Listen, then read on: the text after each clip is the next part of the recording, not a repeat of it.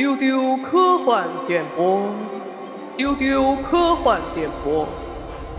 二零二一年度丢斯卡颁奖典礼，Ladies and gentlemen，有请千一鹤。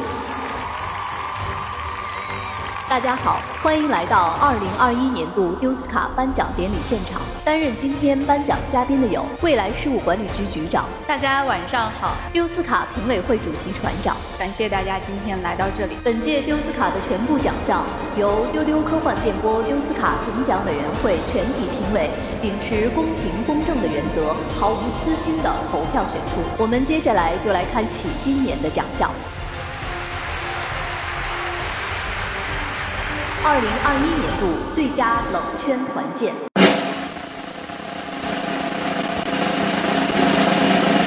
二零二一年九月，电影《沙丘》上映，是谁走进了影院？是星战粉、星际迷航粉、神秘博士粉、魔戒粉。在热圈无凉、冷圈发抖的二零二一年，《沙丘》让观众多了一个在影院相聚的理由。每一场沙丘都是冷圈人大型抱团取暖现场，沙丘重燃我们对科幻黄金年代的怀念，也让全体冷圈人衷心期待越过沙丘，别再无人等候。二零二一年度最佳冷圈团建授予沙丘，恭喜沙丘，恭喜恭喜恭喜！其实今年沙丘提名了很多其他的奖项哈，比如最挑战听力奖。但是最后经过评委会的一致选举，我们觉得还是应该授予他这个冷圈团建，因为他在这个方面做出了最大的贡献，实至名归，实至名归。非常感谢沙丘在今年的出现啊，我觉得是给所有的冷圈的一剂强心剂。嗯，希望呃在未来的沙丘二和三以及更多的续集当中，可以为我们展现这个世界更多的样貌，也让我们有更多的机会一起走进电影院。嗯，期待还是与老朋友们在沙丘二、沙丘三的影院中相见。恭喜沙丘，恭喜！二零二一年度演员自我修养。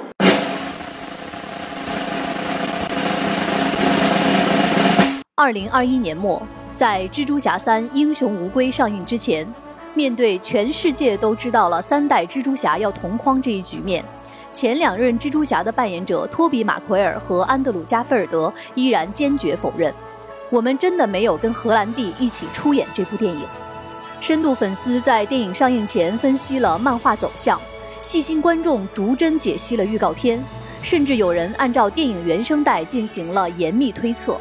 片花、截图、演职员表铁证如山，但是托比·马奎尔和安德鲁·加菲尔德依然面不改色、守口如瓶，贡献了影帝级的卓越表现，展现出作为优秀演员的自我修养。就算被全世界拆穿，也要坚持演到底。支撑到最后的，除了演技，还有信念。二零二一年度演员自我修养授予托比·马奎尔、安德鲁·加菲尔德。恭喜两位，恭喜恭喜！还记得去年我们评委会是把这个嘴最演讲颁给了马克·哈米尔。因为在《曼达洛人》第二季结局有一个惊天的彩蛋，他在早就知情的情况下沉默了一整年，就为了给粉丝准备一份惊喜。我们只能赞美他嘴严，而不能称之为演员的自我修养。因为评委会认为啊，所谓的修养不能只是独自隐忍，而是你要面对全世界的质疑，你也不能动摇；即使全世界都怀疑你，你也不能怀疑自己。所以今年。组委会一致认为，托比和加菲呢，他们两个已经超越了嘴最严这个奖项的成就，达到了演员的自我修养的高度。嗯，因此把这个奖项颁给他们。嗯，我觉得组委会的考虑是十分有道理的。那在全世界。都在现实当中疯狂质疑你的时候，你并不是在荧幕当中，而是在一个一个的质疑声中，在所有人的镜头当中，依然要坚持演好这一份角色。我觉得这个才是真正的叩问心灵的一个好演员的级别。嗯，所以呢，我觉得两位呢，虽然今年是一个并列的奖项哈，但是不得不说，两位都非常的实至名归。那我们就再次恭喜二位。二零二一年度最佳售后服务。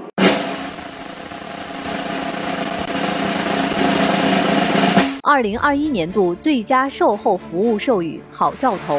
二零一九年开播的《好兆头》在第一季结束后，官方按头发糖，变着法儿的进行售后。原著拍完了没关系，作者兼编剧尼尔盖曼说：“第二季我们早就编好了。”片场停工、居家隔离不要紧，先拍一个居家售后剧《Stage》，两位主演大提提、大卫田纳特和新老师麦克辛，一年三百六十五天不间断晒剧照、晒幕后，同框互动，路透频出。即使宣传各自新片，也要以天使和恶魔的造型出镜。只要他们两个出现，一切都是好兆头的代餐。好兆头告诉观众：先把碗端起来，粮永远会有的。花一顿饭的钱，把未来三年的伙食全给你。恭喜恭喜！这个呢是我私心最喜欢的一个奖，我觉得这个奖呢是最结实的、最毋庸置疑的。这样的一种售后服务态度呢，在过去的很多年当中都是极为罕见的。嗯，我们也很少见到说有一个剧，它会在之后拍一个完全不同的其他剧情，给你呈现相同的甜蜜的感受。更难得一见的是呢，两位演员他们非常愿意长期在各种社交网络上晒出他们的合影和他们的各种各样。的互动哈，嗯，所以我觉得在过去的这两年当中，这个剧的表现可以说是最好。而且在原著兼编剧尼尔盖曼自己曾经疯狂否认有第二季存在的情况下，竟然放出了第二季，也非常符合这个剧的一贯的风格。我们还可以期待的是，在新的一年，在剧中仍然有售后的售后的售后。嗯，评委会希望用这个奖项呢来激励各大 IP，用来鼓舞一蹶不振的业界售后现状。大家看看什么是真正的金牌售后啊？普通售后就是完结了，但是有物料，粉丝随便吃吃就算了。银牌售后是告诉你还有续集，但是对不起，要等几年。金牌售后是一顿饭管所有，永远不需要粉丝催，官方甚至比你还急。哇，评委会说的实在是太有道理了。我觉得评委会愿意给出这样的一个奖项呢，确实对业界应该有非常大的鼓舞。恭喜好兆头，恭喜！二零二一年度热门景点。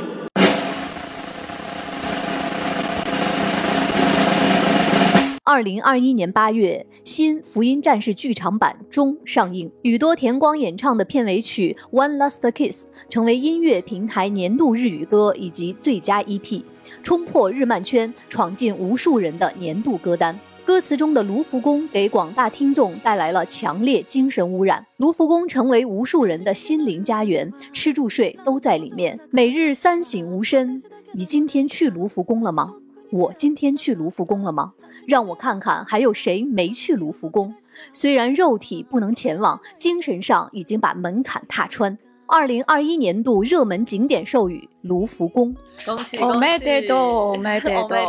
嗯，EVA 作为今年的现象级作品啊，评委会其实考虑了很多奖项来授予它。比如，我们曾经考虑把年度最美电线杆颁给 EVA，、我们还曾考虑把年度最滚烫的真心颁给暗野秀明。到底颁给哪个？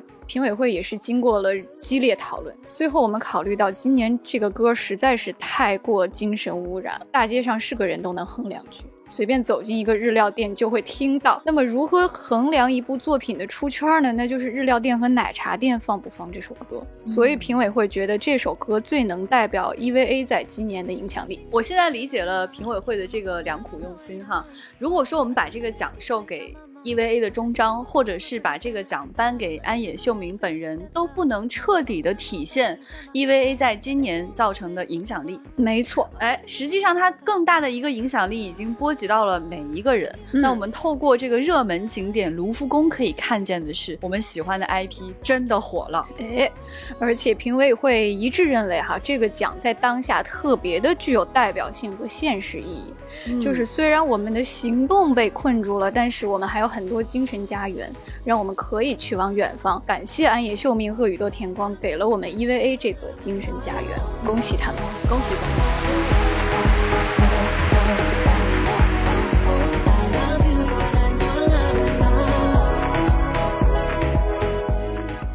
二零二一年度最佳纸巾带货。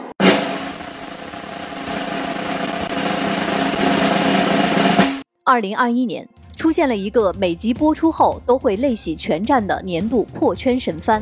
它就是国王的排名。无数 UP 主发布了自己边擦眼泪边看国王的排名的视频，纸巾成为广大观众观看国王的排名的生活必需品。国王的排名以一己之力为各大纸巾厂商提高2021年的 KPI 做出了重要贡献，而主角波吉也有望成为新一年各大纸巾厂商争相角逐的品牌挚友。2021年度最佳纸巾带货授予。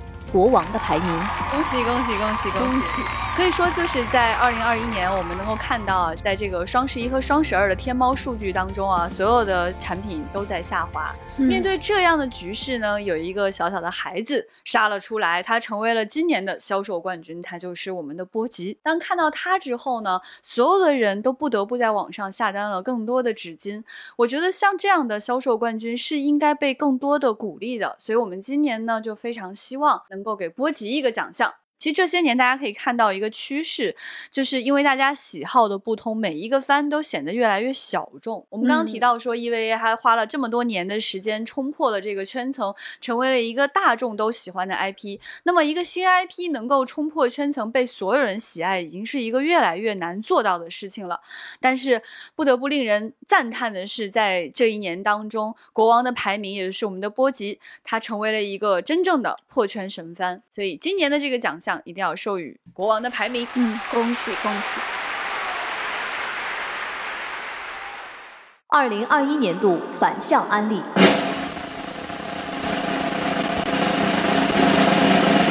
二零二一年十一月，网飞真人版《星际牛仔》上映，以灾难性的改编提醒观众。日漫还是原版的好。网飞成功拉动了老番收视率，让观众在 4K 画质年代重温赛璐璐的魅力。全球影迷众口难调的审美在网飞达成全面共识，用全球最大的流媒体平台、最贵的版权费、最华丽的主创团队，让大家有机会重温原作。二零二一年度反向安利授予网飞，恭喜网飞，恭喜网飞！这个奖项，我相信我们的评委会主席船长。啊，一定有很多话想说。没错，评委会十分痛心疾首地观察到，在现在这样一个具有高清流媒体、四 K 屏幕观影体验的时代呢，古老技术的赛璐璐动画越来越不受人关注了。所以今年网飞的出现可谓是一匹黑马，它。一己之力带动了动漫界的文艺复兴，让大家有机会重温老动漫，重新认识到赛璐璐时代动画的魅力，所以非常非常非常的感谢他。这些年，我们看到网飞的这个行动非常的紧锣密鼓。在过去几年当中，它大量的购买了各种日番的 IP，不管是通过合作的形式呢，还是通过预定的方式呢，改编了大量的作品，有的比较成功。那我们没有想到的是，在今年，他用这样一部不成功的作品，向我们提醒了过去的黄金的动漫是多么的美好。看到这样的一个时代。人们其实并不是仅仅想要去一味的追求高清，而是更加的在意过去的金色的时光里面，我们曾经看到的那一首爵士如何救地球。二零二一年度电影学理论普及。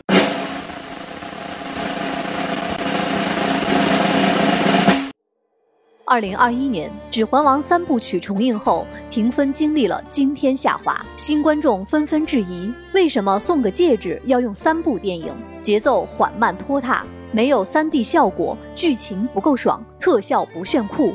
这部大片到底好在哪？对此，老观众使出浑身解数，在讲解原著内涵和托尔金世界观的同时，理论结合实际，科普了叙事分析、电影改编和视听语言，借助一系列专业电影学理论，三百六十度全方位答疑，誓要为《指环王》扳回一局。曾经令电影学院学生苦不堪言的学术书籍一时热销。二零二一年度电影学理论普及授予。《指环王》三部曲，哇，这个奖真的太棒了，嗯，实至名归。不得不说，评委会在评估这个奖项的时候，险些集体高血压。为什么呢？《指环王》在今年收获了大量的差评啊。我们可以看到，很多人是以短视频的标准来衡量它，比如没有爽点呀，没有三 D 呀。然而这些其实并不是评价一部电影好坏的标准。同时，评委会观察到，《指环王》的粉丝真的非常温和，他们彬彬有礼、细致入微，就是把道理掰开揉碎了讲给大家。他们坚信短视频时代的观众也能够理解《指环王》的古典美，他们坚信好作品能够经得住时间考验，所以组委会对他们进行了深刻的共情。痛心疾首。这部上映于二十年前的老电影，没想到在今天焕发出了新的生命力。更重要的是，让我们理解说，拍一部好电影需要一些理论武器，理解一部好电影也需要很多的理论工具。通过以上全方位的三百六十度的答疑和解析，《指环王》在二零二一年度呢，完成了一次非常完美的电影学理论的普及工作。嗯，恭喜《指环王》，恭喜！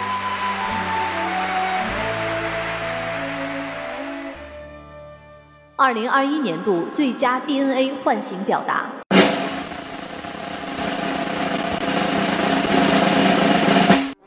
二零二一年八月，日本东京奥运会开幕，以众多游戏、动漫金曲 BGM 打开二次元大门，大大提振赛事收视率的同时，触动了全世界阿宅的 DNA。开幕式入场背景音乐是《万代南梦宫》和卡普空的游戏 BGM，柔道比赛 BGM 是《攻壳机动队》，女篮出场 BGM 是《灌篮高手》，排球比赛是《排球少年》，重剑比赛是《星战》的《帝国进行曲》。东京奥运会举办的半个月里。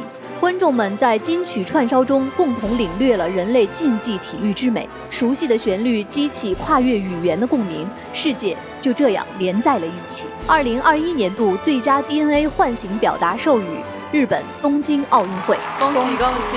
感谢东京奥运会在这样的疫情当中仍然坚持举行。更难得的是，他用这些我们熟悉的声音告诉我们，我们真的是 together 在一起的。二零二一年度 CP。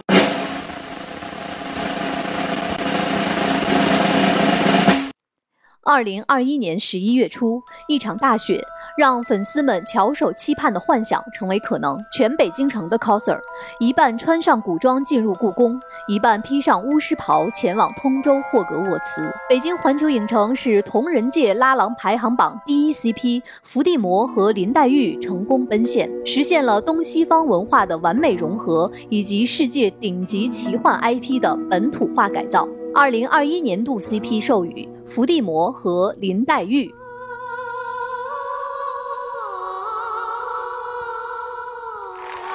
恭喜恭喜恭喜！组委会对这个奖项非常的欣慰哈，因为去年的年度最佳 CP 其实是空缺的。嗯，那么考虑到今年的通州霍格沃茨在海外 IP 本土化方面做出了卓越贡献，在年初的时候呢，他们先是将除您武器这个本土化的咒语改造发扬光大，现在又使最不可思议的 CP 变成现实。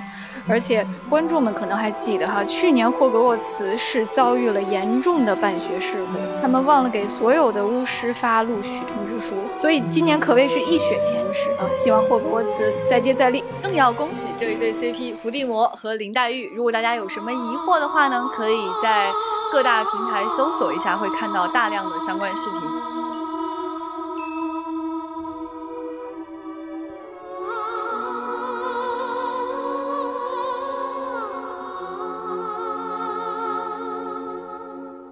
二零二一年度电子器材销售。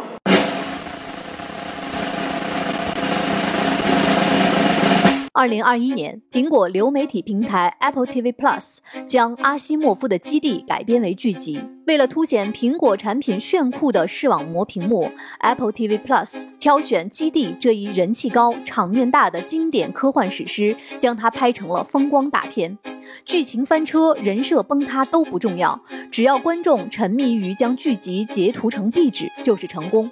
作为全球首屈一指的电子器材生产商，Apple TV Plus 用用科幻经典大 IP、绝世美颜李佩斯以及对标全游的顶尖团队，超过十亿美元的投入，多重元素重叠，只为带动自家电子设备销量。面对这样的努力，连阿西莫夫也要说一句佩服。二零二一年度电子器材销售授予 Apple TV Plus，恭喜恭喜恭喜恭喜！这个奖项我觉得可能是今年非常非常亮眼的一个奖项了哈。嗯，我们看到说，就是《沙丘》也是时隔多年很难被拍出来的一个 IP。那么今年呢，经过这个维伦纽瓦、汉斯季默、华纳的这个共同努力，终于能够让这个旷世著作搬上荧幕。但另一边不同的是，另外一个非常非常难以被改编的史诗级巨著《基地》，同时也被搬上了屏幕，非常的难得。所以呢，我们能够看到说，在这个后面到底是谁的努力呢？很难说是编剧的努力，它必须要说是苹果作为全球第一的电子器材销售厂商所做出的巨大的这个推动力，让这部横跨人类历史、横跨星辰的一部史诗巨作变成了真正的风光大片。嗯，评委会高度认可苹果 TV 家的良苦用心哈，他们甚至把基地拍出了过去电视机柜台试机碟的高度，用最高清、最多彩的画面为买家呈现屏幕的优点。当年阿西莫夫敲下基地第一行的时候，大概也没有想到他的作品会做出这样的贡献吧。二零二一年度最佳存在感。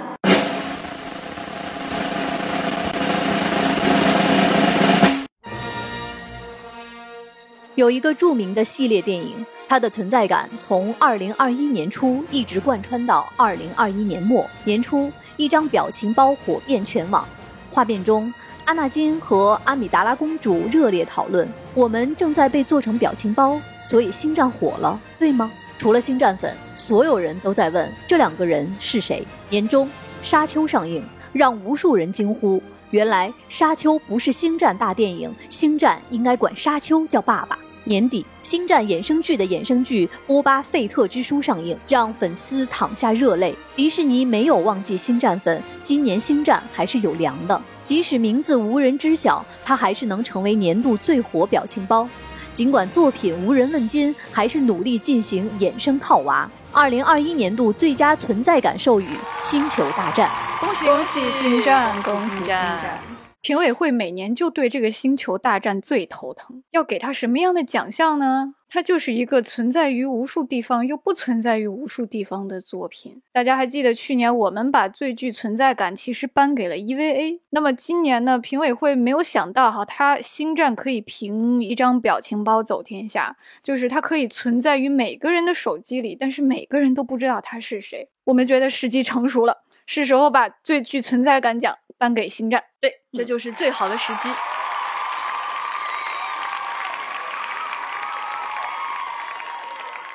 二零二一年度最佳想象力服务社会。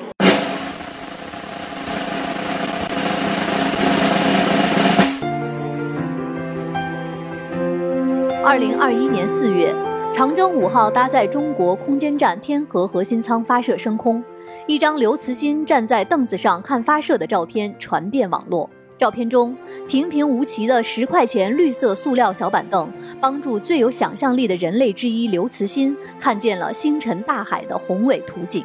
刘慈欣在2018年曾经获得克拉克想象力服务社会奖，他以想象力服务了社会，而这只绿色塑料小板凳又服务了他的想象。2021年度最佳想象力服务社会授予绿色塑料小板凳。恭喜小板凳！恭喜恭喜恭喜！这个是我今年可能最喜欢、最欣喜的一个奖项哈，我觉得它真的是太特别了。这个想象力服务社会奖真的是一个非常非常重要的奖项，在过去获得这个奖项的人，还包括像厄修拉这样的非常重要的科幻作家。所以，那么今天又是谁服务了这个服务了社会的人呢？那他就是这个绿色的小板凳。我非常非常想问一下评委会，你们确定这个小板凳是十块钱吗？哎，你问到点子上了。在接到这个提名的时候，评委会进行了认真的调研和评估。哎，我们确定了这个小板凳它就值十块钱。但是正是因为这样平平无奇、接地气的价格，才更加能够凸显出它成为想象力阶梯的这种重要性。太珍贵了，所以说一个东西哈，我们不能用它在淘宝上的价格来判断它的价值，而应该用它在什么时间、什么地点被谁站在上面来判断它的价值。嗯，非常非常感动，所以今年的这个想象力服务社会奖送给这只绿色的塑料小板凳，实在太令人感动了。也欢迎大家在网上的未来局科幻办的微博上重温这张照片。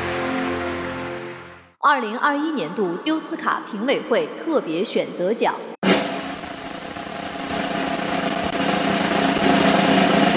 神秘博士》哇！恭喜恭喜，《神秘博士》评委会有什么想说的呢？呃，我 好，我们来恭喜《神秘博士》，恭喜恭喜恭喜！到目前为止呢，我们就颁出了二零二一年度的所有奖项，恭喜以上所有的获奖者，再次恭喜。恭喜恭喜！我们这都，请大家继续关注丢丢科幻电波，我们会在明年的同一时间为大家颁出二零二二年的丢斯卡的所有奖项。嗯，听众朋友们和观众朋友们，明年见！明年见！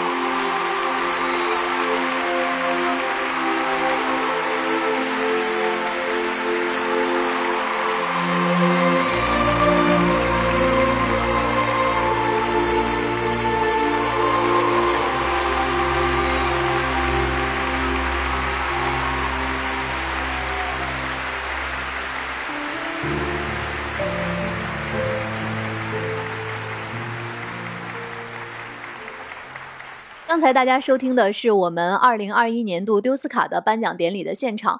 那其实今天呢，也给大家做一个特别的预告，也是从今天开始啊，我们今年的，也就是第七届的未来局的科幻春晚就正式拉开序幕了。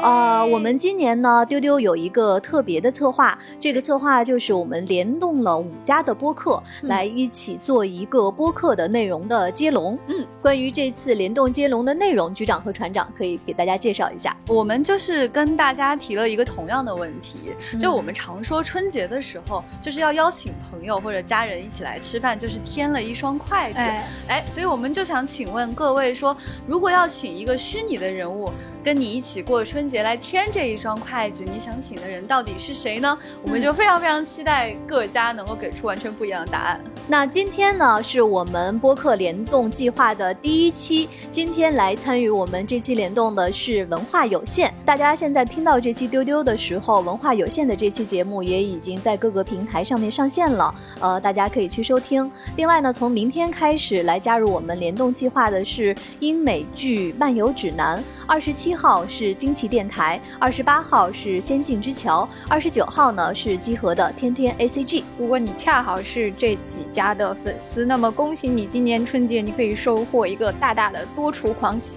同时呢，说到我们今年的科幻春晚，除了为大家特别推出的播客联动计划，丢丢啊还准备了一个丢丢七天乐。